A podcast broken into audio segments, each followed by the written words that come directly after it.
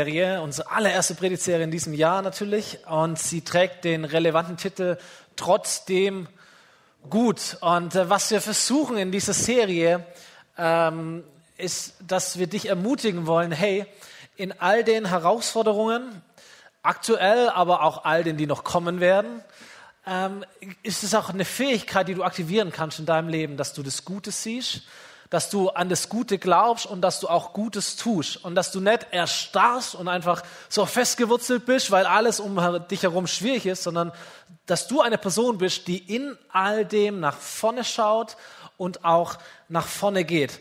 So, das ist nicht einfach, das kostet uns Kraft, das müssen wir auch nicht alleine tun, äh, aber es ist wichtig, dass wir es tun. Es ist so wichtig, die Welt braucht dich genau in dieser Art und Weise. Nicht als jemand, der in Schockstarre ist, sondern als jemand, der zuversichtlich und mit Hoffnung unterwegs ist und nach vorne denkt, nach vorne geht und nach vorne sich entwickelt. Und wir haben vor zwei Wochen gehört zum Start dieser Serie, dass wir einen Gott haben, der groß und genial genug ist, um in all den Herausforderungen, in denen du drin bist, diese Dinge zu benutzen, um dich positiv zu verändern. Wie cool ist dieser Gedanke? Gott ist groß genug, um auch das Schlechte in deinem Leben oder das, das, das Schicksal in deinem Leben, das Schwierige in deinem Leben zu nehmen und dich dadurch besser zu machen, mehr in sein Bild, in seine Vorstellung von dir zu verwandeln. Letzte Woche haben wir gehört, dass Dankbarkeit ein Riesenschlüssel ist, wenn wir gut durch die Pandemie kommen wollen und selber gut leiten wollen. Dass wir innehalten und schauen, was ist auch an Gutem passiert oder was gibt's an Gutem, wer bin ich und wer ist Gott für mich und dafür dankbar zu sein. Und heute hatte ich so auf dem Herzen, Menschen zu ermutigen, die nicht nur für sich selber sorgen, sondern Menschen, die auch für andere Menschen sorgen wollen, die andere Menschen leiten, die andere Menschen helfen wollen oder Verantwortung tragen für andere Menschen und äh, wollen, dass diese Menschen, die, ja, die sie, sag mal, wo sie die ihnen anvertraut wurden, so muss man ja sagen, die ihnen von Gott anvertraut wurden, dass diese Menschen nicht nur durchkommen durch die Pandemie oder durch eine Herausforderung, sondern dass sie es auch gut schaffen und da gut durchkommen. So, bevor du innerlich abschaltest oder auf YouTube irgendwie eine andere Kirche suchst, die eine äh, andere Predigt hat, halt mal kurz inne und überleg mal, ob du nicht viel mehr ein Leiter oder eine Leiterin bist, als du dich selber vielleicht bezeichnen würdest. Ich glaube, es gibt Menschen unter uns, die hier sind oder die äh, online sind und du hast beruflich einfach Verantwortung für andere Menschen. Da ist es einfach. Das bist du. Vielleicht bist du aber auch eine Person, zu der komischerweise andere Menschen kommen und Fragen haben, einen Rat brauchen, einen Tipp brauchen, Hilfe brauchen, irgendetwas. Ähm, ob das deine Freunde sind oder deine Freundin, äh, vielleicht im Kindergarten, in deiner Firma, in einem Unternehmen, Kollegenkreis, deine Kinder, dein Ehemann, dein Ehe, deine Ehefrau, deine Nachbarn, wer auch immer. Vielleicht bist du Mutter oder Vater oder du bist ein älteres Geschwisterkind und du managst gerade daheim Homeoffice und äh, Homeschooling und der ganz normale Alltag kommt dir auch noch zu. Und das sind, das sind Leitungsaufgaben. Also meine Frau ist wahrscheinlich jetzt auch gerade online mit dabei. Meine Frau managt unsere Familie und sie macht das extrem gut. Es sind drei kleine Kinder. Ähm, das ist ein Dienst hier in der Kirche. Das ist ich als Ehemann bin auch nicht mega einfach und das kriegt sie alles irgendwie unter einen Hut und äh, kommt da durch. Und das ist das ist Leitung. Das ist grandios und richtig stark. Vielleicht bist du hier in der FOMI als ein äh, Mitarbeiter oder ein Leiter oder vielleicht bist du in einer anderen Kirche und besuchst uns heute oder schaust einfach rein und du, du leitest ein Team oder eine Lebensgruppe und du bist nur ein Mitarbeiter und hast an einem bestimmten Tag in der Woche einfach eine bestimmte Verantwortung für einen Bereich. So meine Definition ist, Leitung besteht aus Verantwortung und Einfluss.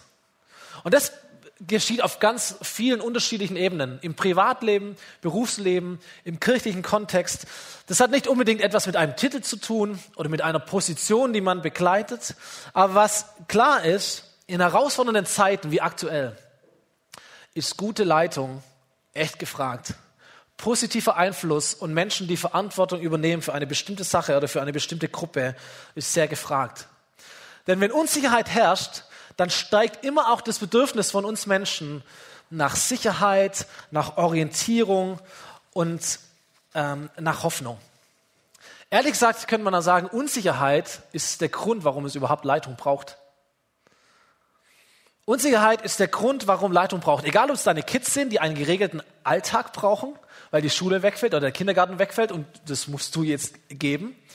Oder ob es deine Freunde sind oder deine Kollegen oder deine Mitarbeiter, die sich einfach fragen, ja, wie soll das alles werden? Wo läuft das noch überall hin? Und wie geht's weiter? Und all diese Fragen. So, was ich dir sagen möchte oder was ich uns sagen möchte, wo mich ich uns ermutigen möchte, ist, dass ich glaube, Krisen sind Chancen. Krisen sind Chancen vor allem für Menschen, die Verantwortung übernehmen wollen. Für Menschen, die Verantwortung tragen oder die in Verantwortung hineinkommen. Das ist eine Zeit. Und vielleicht ist die Corona-Krise für dich etwas, oder sagst du so wie ein unüberwindbarer Berg. Aber vielleicht kannst du auch die Perspektive verändern und sagen, das ist eine Wachstumschance für mich.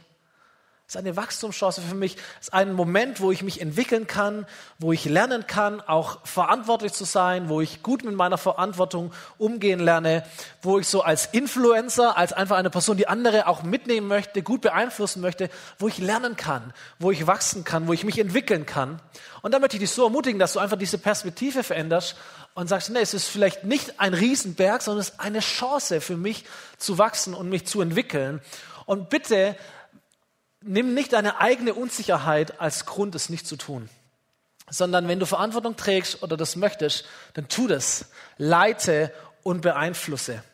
Weil ich, ich stelle fest in meinem Leben, ich versuche ja auch zu leiten oder Verantwortung zu tragen und auch andere Personen, die ich kenne, die das in ganz anderen Kontexten noch viel, viel stärker machen. Und selbst wenn wir so ein bisschen unsere Regierung beobachten und die Politiker sind ja total so jetzt äh, zum Nachschauen. Die, die, die, sie tragen ja Verantwortung, sie sind unsere, unsere Leiter. Aber was wir feststellen, sind eigentlich drei Dinge. Erstens, wir haben nicht alle Antworten. Auch Leiter haben nicht alle Antworten. Zweitens, wir wissen nicht immer ganz genau, was zu tun ist. Und drittens, wir alle, auch unsere Regierung, auch unsere Leiter oder auch wir als Leiter oder Leiterinnen, wir machen das alle erst zum ersten Mal durch. Und das merken wir relativ deutlich. Ähm, so Unsicherheit braucht Leitung und Leitung braucht Vertrauen oder lebt eigentlich von Vertrauen. Vertrauen der Leute, die man leiten möchte. Und so möchte ich heute so zwei Schwerpunkte platzieren von Leiterschaft, die uns helfen könnten, bessere oder vertrauenswürdigere Personen, Verantwortungspersonen zu werden für die Menschen um uns herum in herausfordernden Zeiten. Nochmal, das trifft viel, viel, viel mehr Menschen, als wir manchmal denken. Es ist unterschiedlicher Kontext, es ist privat, es ist beruflich, es ist in der Kirche. Ich lerne absolut in beiden Schwerpunkten mich zu entwickeln oder versuche das zu tun. Diese Dinge sind auch nicht neu, die habe ich nicht erfunden, äh, die sind immer gültig, die sind immer wichtig, aber vielleicht in schwierigen Zeiten noch mal mehr wichtig. Und wir finden beides sehr, sehr oft in der Bibel. Und vielleicht ist der Gedanke für dich etwas Neues, dass die Bibel ein Dokument ist über Jahrtausende und du findest darin Führungspersönlichkeiten noch und nöcher. Viele davon sind schlecht oder sind einfach nicht gut gewesen, aber es gibt ein paar, die sind richtig, richtig gut. Sehr, sehr inspirierend und absolut herausragend bis heute. Also stellen wir uns mal vor, da gäbe es eine weltweite Pandemie.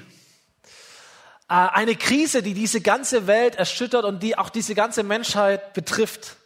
Die Wirtschaft würde straucheln, die Zahlen gehen in den Keller, die Gesellschaft befindet sich in einem Dauer-Lockdown, Menschen sind isoliert, sozial isoliert, in Quarantäne und die ganze Menschheit, wir alle befinden uns in einem Zustand, in einem Stadium, in dem wir noch nie davor waren.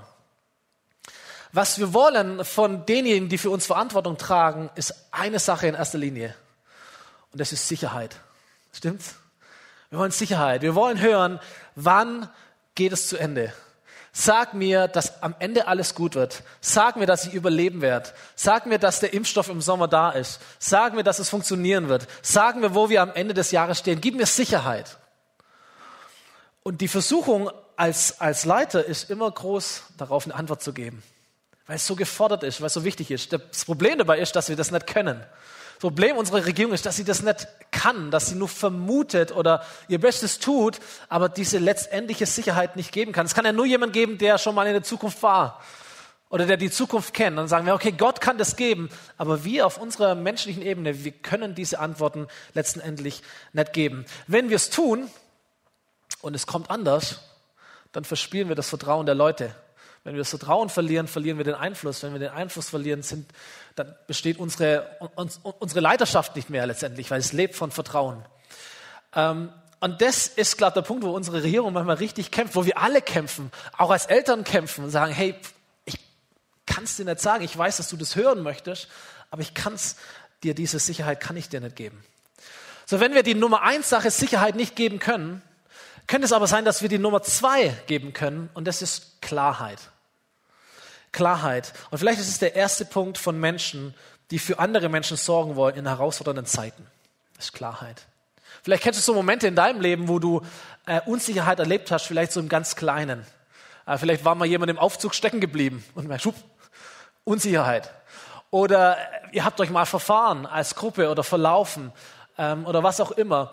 Oder vielleicht spielt jemand hier Exit Games. Da musst du solche Rätsel lösen innerhalb einer bestimmten Zeit oder irgendwelche andere Spiele. Du kommst irgendwie nicht weiter halt. Und meistens, wenn du das in einer Gruppe tust, kristallisieren sich relativ schnell so Typen raus in einer Gruppe. Und in der Regel ist äh, eine Leitungsperson so eine Person, die einen klaren Plan entwerfen kann und die auch so klare Schritte entwerfen kann, was man jetzt tun sollte. Jetzt mal egal, ob das jetzt gut oder schlecht ist. Äh, aber die die Fähigkeit hat, einfach Klarheit in dieses Wirrwarr hineinzubringen, indem sie ein Ziel fokussiert und sagt, folgendes könnten Schritte sein, um da auch vorwärts zu kommen. Das sind die Personen, denen wir dann folgen, in aller Regel. Klarheit sagt zum Beispiel, äh, ich weiß nicht, was die Zukunft bringt, aber das könnten wir jetzt tun. Ich weiß nicht oder wir wissen nicht, was passiert, aber darauf wollen wir uns vorbereiten. Hier ist ein Plan für jetzt und danach schauen wir weiter. Das sind so, das ist Klarheit. Ah, und wir finden es in der Bibel. Einer der größten Lieder, die wir da lesen, das ist ein Mann namens Mose. Mose hatte die Aufgabe, ein ganzes Volk zu leiten. Hunderttausende von Menschen. Ein Volk äh, mit Namen Israel, sie waren in einer Gefangenschaft in einem fremden Land. Mose hatte die Aufgabe von Gott bekommen, dieses Volk aus dieser Gefangenschaft herauszuführen, quer durch eine Wüste zu bringen und dann in ein Land zu bringen, das Gott für dieses Volk vorbereitet hat oder ihnen geben wollte. Das war der Auftrag von Mose. Das war seine Leiterschaft. Und er macht es auch, aber kurz bevor dieses Volk äh, in das neue Land hineinkommt. So, sie stehen schon an der Grenze. Plötzlich verliert das Volk den Glauben dran, dass das funktioniert. Und was passiert ist, dass dieses Volk dann in der Wüste bleibt und eigentlich im Kreis läuft 40 Jahre. Eine ganze Generation vergeht und eine neue Generation kommt hervor und sie sind jetzt wiederum an der Grenze, um in dieses neue Land hineinzugehen. Und Mose übergibt seine Leitungsverantwortung einem anderen, nämlich Josua. Und Josua hatte jetzt den Job, dieses Volk, das bisher ja nur wandern kannte, in ein Land zu führen und dem Volk beizubringen, dass es jetzt sesshaft wird, dass es jetzt dieses Land erobert und einnimmt und sich dort hineinpflanzt. So definitiv keine einfache Sache.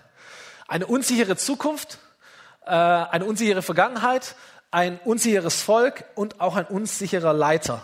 So unsicher, dass Gott ihm deutlich äh, hineinspricht ins Leben.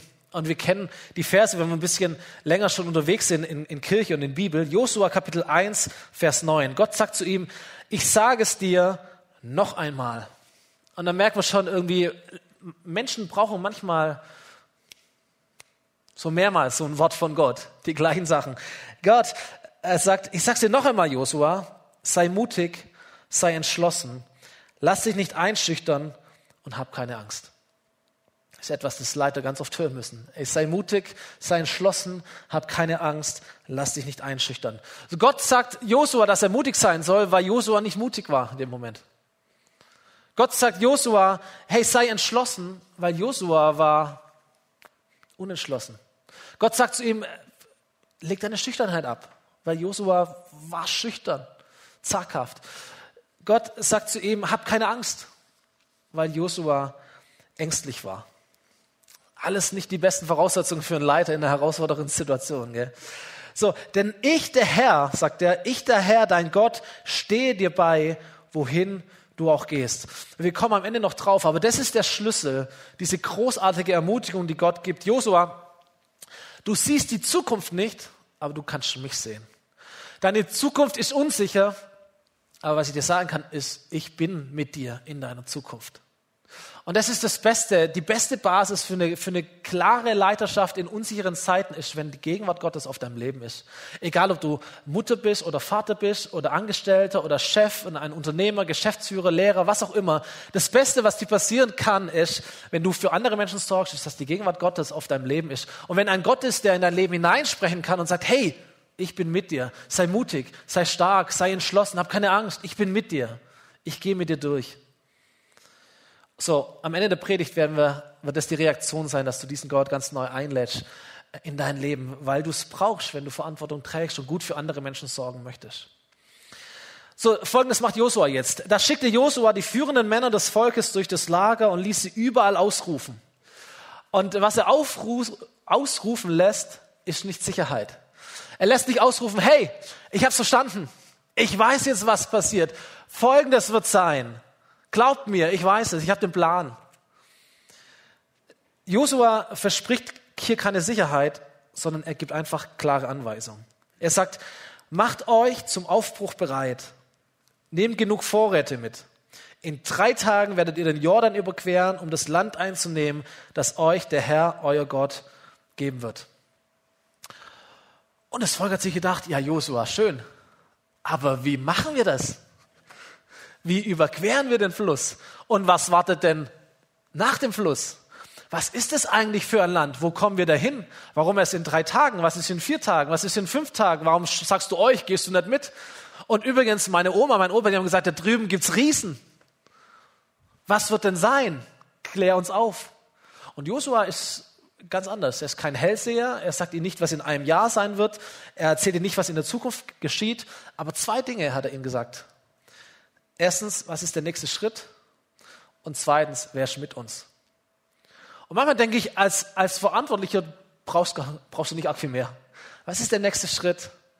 Und wer ist mit uns? Das ist Klarheit. Äh, ich denke mir manchmal, Menschen zu führen ist wie, wenn du so im Nebel fährst. Und du siehst nicht so gut, du musst dich ein bisschen mehr konzentrieren, du fährst ein bisschen langsamer, aber du bleibst nicht stehen. Ich glaube, das ist ganz wichtig. Äh, klar zu leiten, äh, bedeutet, dass man nicht stehen bleibt, dass man vielleicht langsamer unterwegs ist, aber dass man nicht stehen bleibt, dass man in Bewegung bleibt, dass man sich nicht von diesem Nebel, von dieser Unsicherheit so übermannen lässt, dass man einfach gar nichts mehr tut, sondern dass man weiter vorwärts geht. Dass man klare Aufgaben versucht zu geben für einen möglichen nächsten Schritt. Wichtig ist, dass man nicht mehr verspricht, als man wirklich weiß, ist der Punkt von Ehrlichkeit. Und man kann es auch sagen, hey, wir wissen auch nicht alles, aber ich glaube trotzdem, dass es gut wird. Und es ist kein, kein heile, heile äh, Gebet oder sowas, sondern hey, ich, Gott ist mit uns. Ich weiß nicht, wie es genau wird, aber ich glaube, es ist gut. Gott ist mit uns, das wird funktionieren. Es geht um Vertrauen der Leute. Bleib nicht stehen. Gib eine klare Aufgabe, wenn du das kannst. Sei ehrlich und sei hoffnungsvoll. Kannst Sätze sagen wie, ich weiß nicht genau, wie das alles wird, aber ich glaube, wir kommen da gemeinsam durch. Wann wird Kirche wieder normal? Keine Ahnung, weiß ich nicht. Aber ich glaube, es gibt ein paar Dinge, auf die wir uns konzentrieren können in der Zwischenzeit und die werden wir tun. Und mehr auch nicht. So, sei klar, auch wenn du nicht sicher bist. Und lass nicht zu, dass die Unsicherheit dich so stark abbremst, sondern das, was du weißt, kommunizier es weiter und sei klar. So, Klarheit ist aber nur die eine Seite der Medaille. Jetzt können wir sagen, ja, wenn das alles ist, das ist ja einfach einfach klare Aufgaben zu geben. Ähm, ich glaube aber, wenn wir einfach nur klar sind, dann wissen zwar Menschen, was zu tun ist, dann wissen deine Kinder, was Sache ist, wie der Tag jetzt äh, laufen könnte, was sie tun könnten. Aber noch wichtiger vielleicht oder gleich wichtig, die andere Seite, ist, dass Menschen andere Menschen auch als Menschen erleben. Dass wir wissen, ey, mein Leiter, meine Leiterin, äh, die, die weiß, wie es mir geht. Die kennt meine Angst, meine Fragen, meine Sorgen.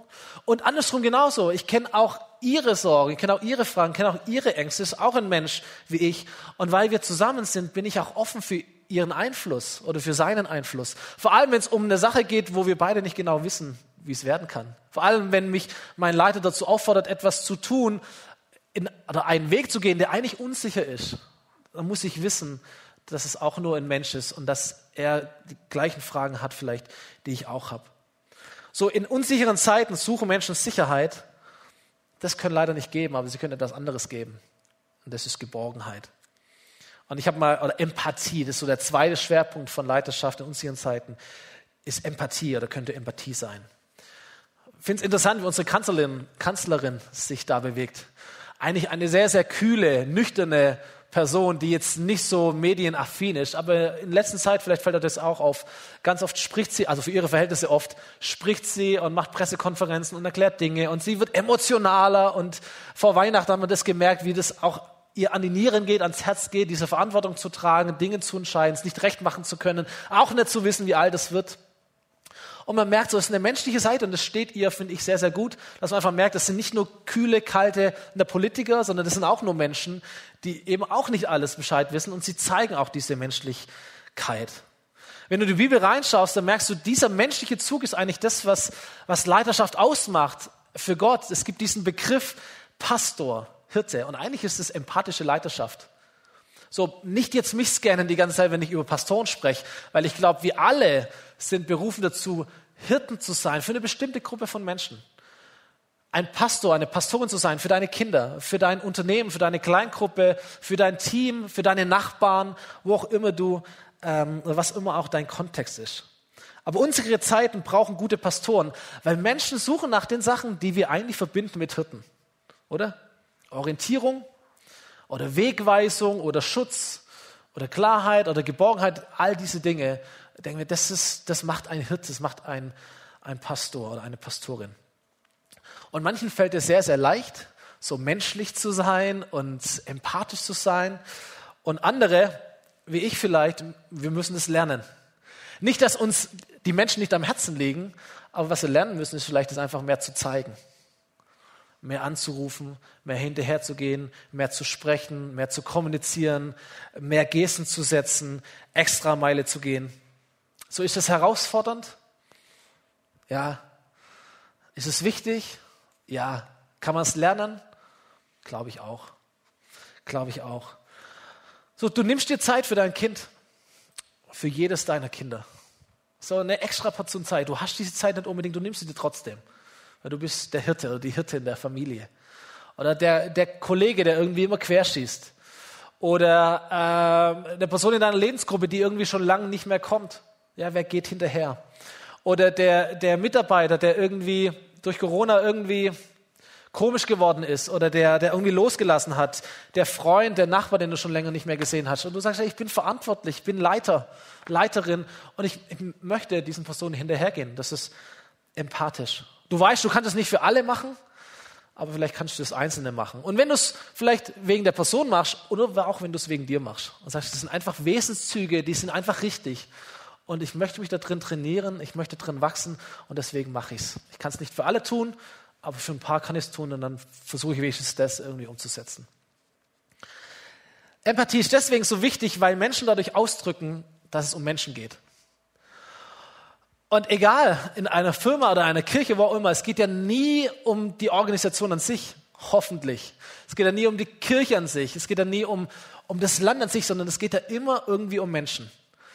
Und äh, Hirten oder Pastoren, äh, empathische Leute wissen oder drücken das aus, es geht um Menschen zuerst. Das ist das, was Jesus so extrem ausgezeichnet hat als Leiter. Hey, wenn du Jesus studierst in der Bibel, es ist ein fantastischer Mensch sowieso gewesen und immer noch ein fantastischer Gott, den wir dienen dürfen, aber er ist auch ein mega Vorbild, was, was Leiterschaft angeht. Und Jesus hatte kein einfaches Leben. Jesus war eigentlich konstant herausgefordert. Da gab es diese zwölf äh, jungen Männer, die er geleitet hat, so seine Gruppe, sein Team.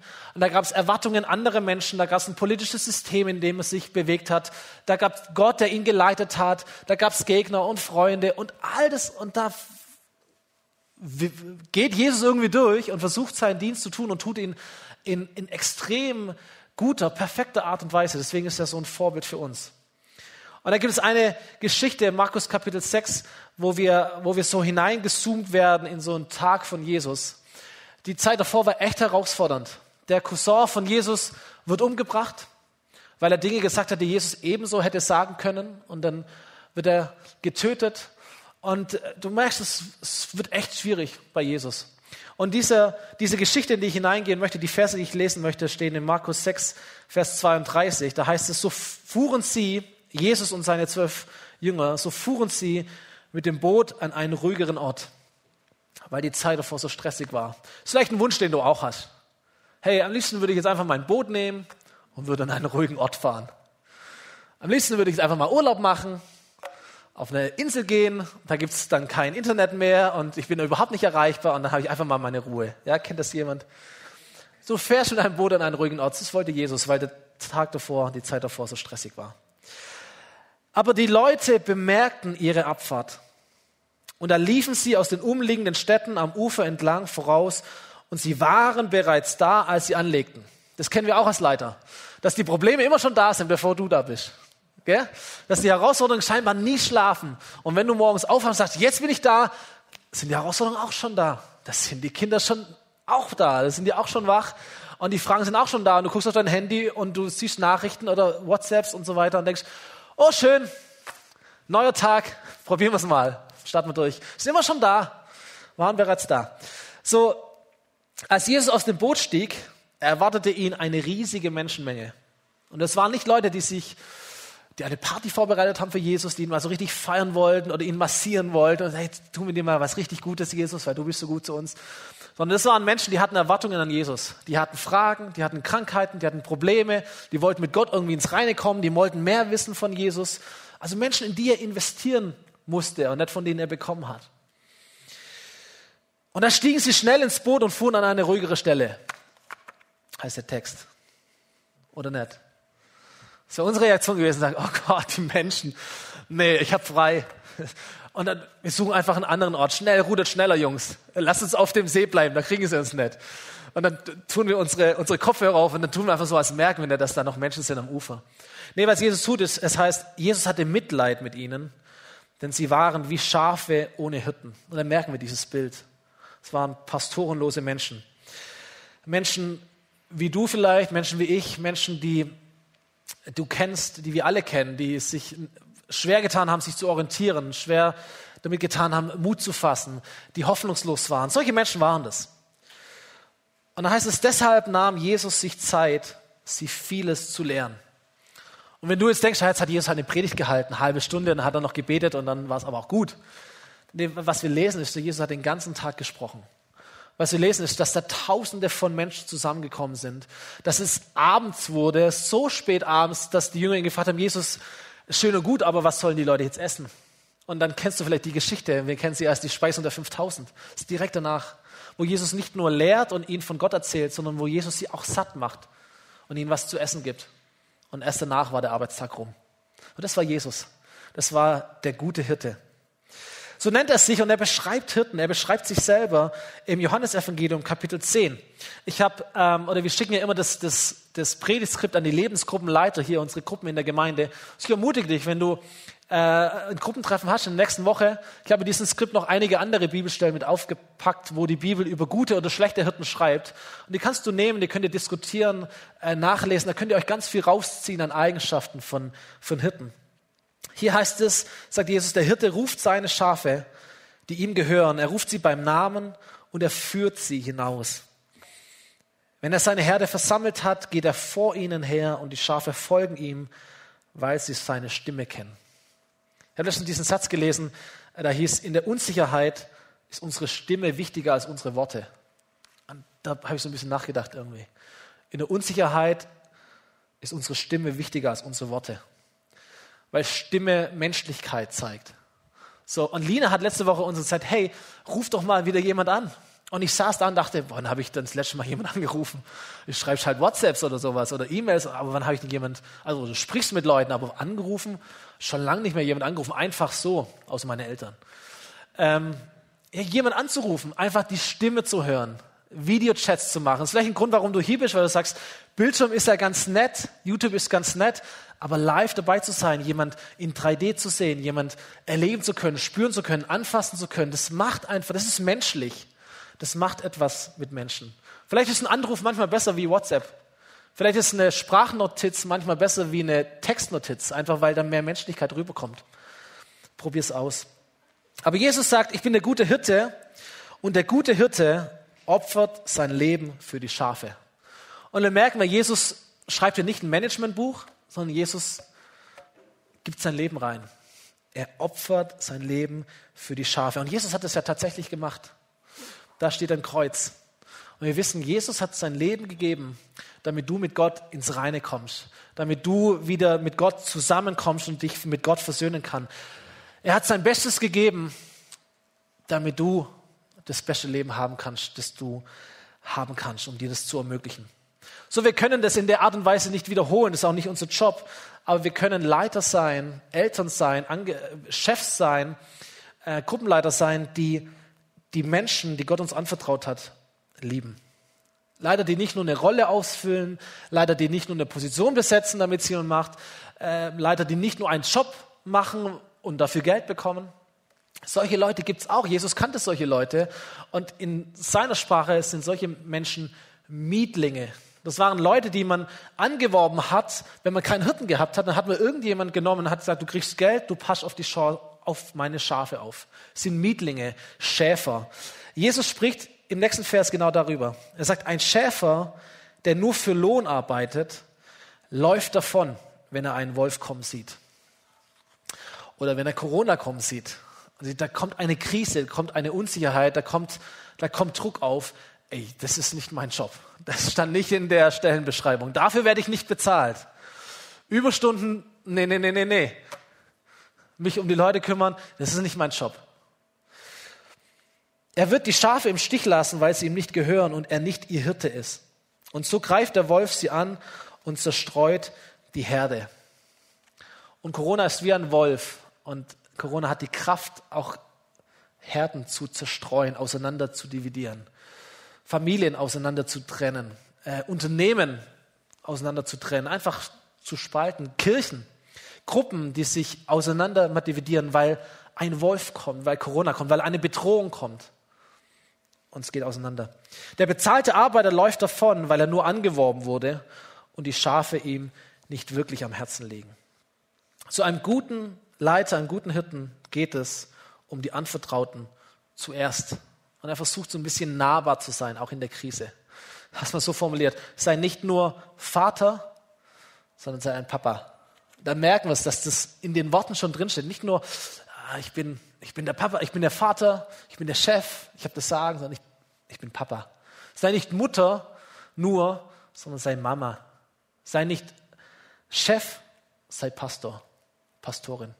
Für deine Kinder, für deine Freunde, für deine Straße, für deine Kollegen, für dein Team, für deine Gruppe.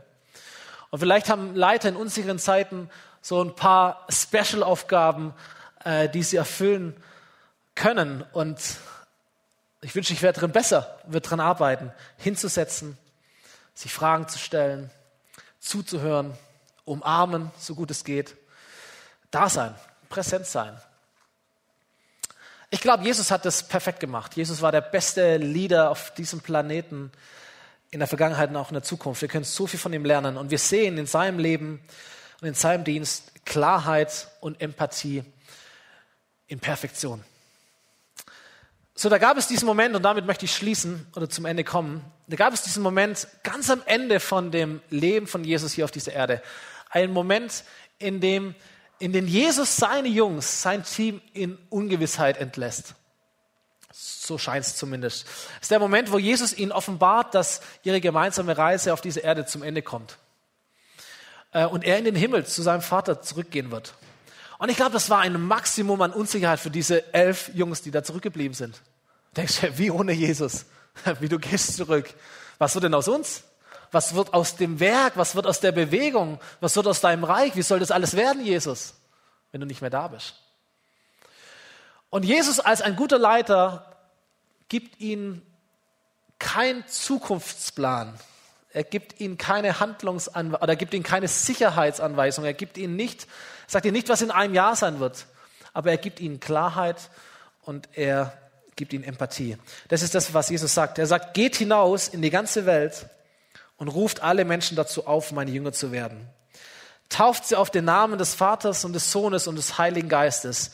Lehrt sie, alles zu befolgen, was ich euch aufgetragen habe. Und ihr dürft sicher sein, ich bin immer bei euch, bis das Ende dieser Welt gekommen ist. Der erste Teil ist Klarheit. Er sagt ihnen nicht, was kommen wird, aber er sagt ihnen, was sie tun sollen. Geht, ruft, lehrt, tauft. Und dann schließt er wie bei Josua das gleiche Versprechen, das Gott immer gibt und sagt, hey, was ihr tut und was ich tue ist, ich bin immer bei euch, bis das Ende dieser Welt gekommen ist, das ist Geborgenheit. Ich bin da, ich bin mit euch. Ihr tut die Aufgaben, aber ich bin vollkommen an eurer Seite. Die Band darf nach vorne kommen und nach oben kommen für das letzte Lied gleich. Was ich so faszinierend finde an Jesus, ist, ist etwas, das sich jeder Leiter wünscht.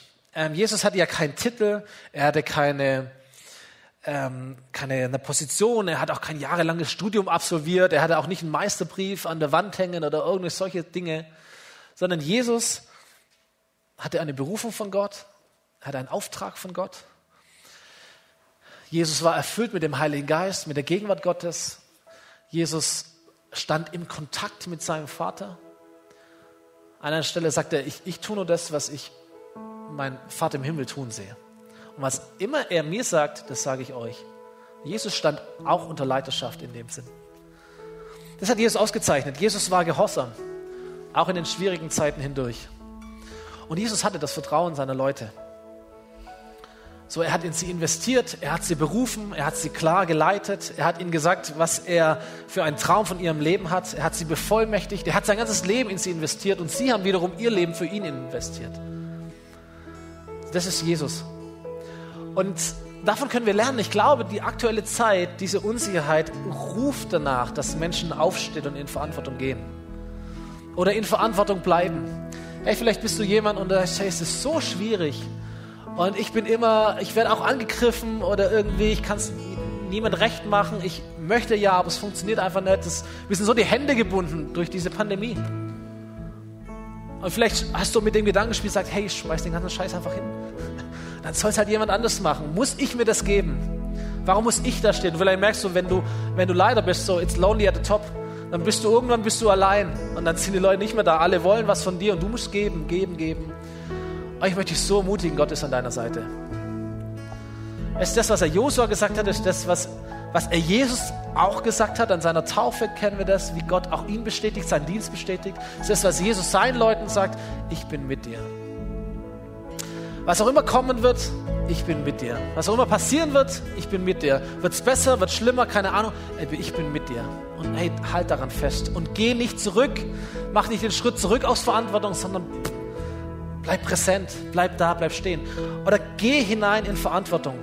In beeinflusse andere Menschen mit etwas Gutem.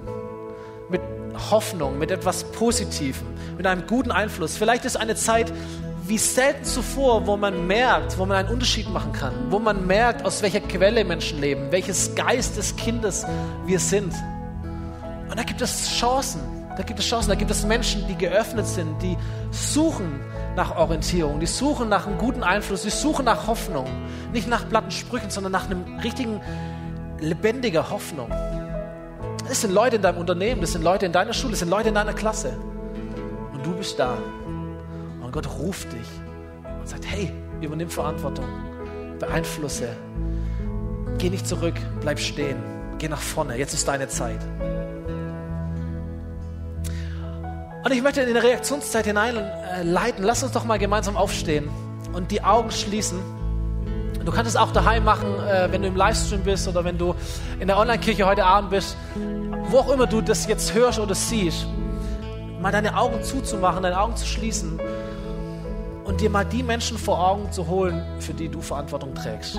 Vielleicht im Lauf dieser Predigt sind die Leute vielleicht auch schon in den Sinn gekommen, das sind Namen in deinem Kopf, das sind Gesichter, die jetzt aufploppen. Familie, beruflich, Nachbarschaft, Gemeinde, Kirche. Und während du diese Menschen vor Augen hast, frag dich mal, wie kann ich diesen Menschen durch Klarheit ein paar gute nächste Schritte zeigen.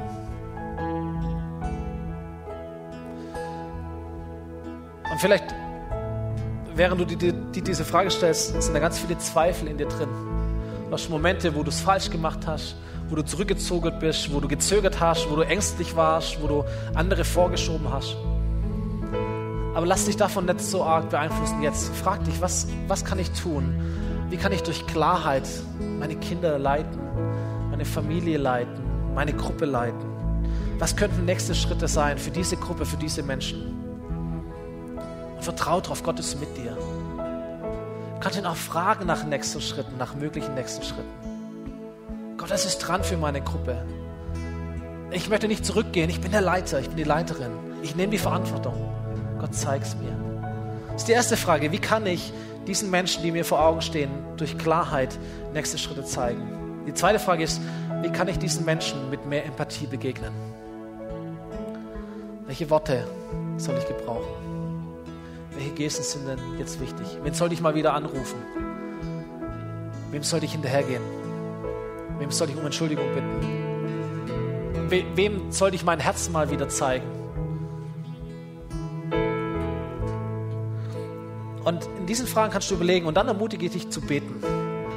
Was auch immer dir auf dem Herzen ist. Vielleicht ist es ein ganz einfaches Gebet im Sinne von Gott, mach mich zu einem besseren Leiter oder zu einer besseren Leiterin für die Menschen, die du mir anvertraut hast. Wenn dir das Wort Leiter nicht gefällt, dann setz Mama ein, Papa ein,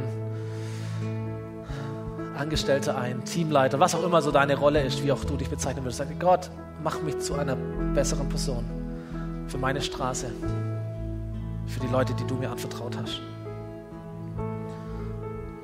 Und vor allem, und das ist der letzte Impuls, vor allem ermutige ich dich, hier und auch zu Hause, dass du diesen Schritt gehst heute und vielleicht neu, vielleicht zum ersten Mal, vielleicht zum wiederholten Mal dich diesem einzig wahren, guten Hirten anvertraust.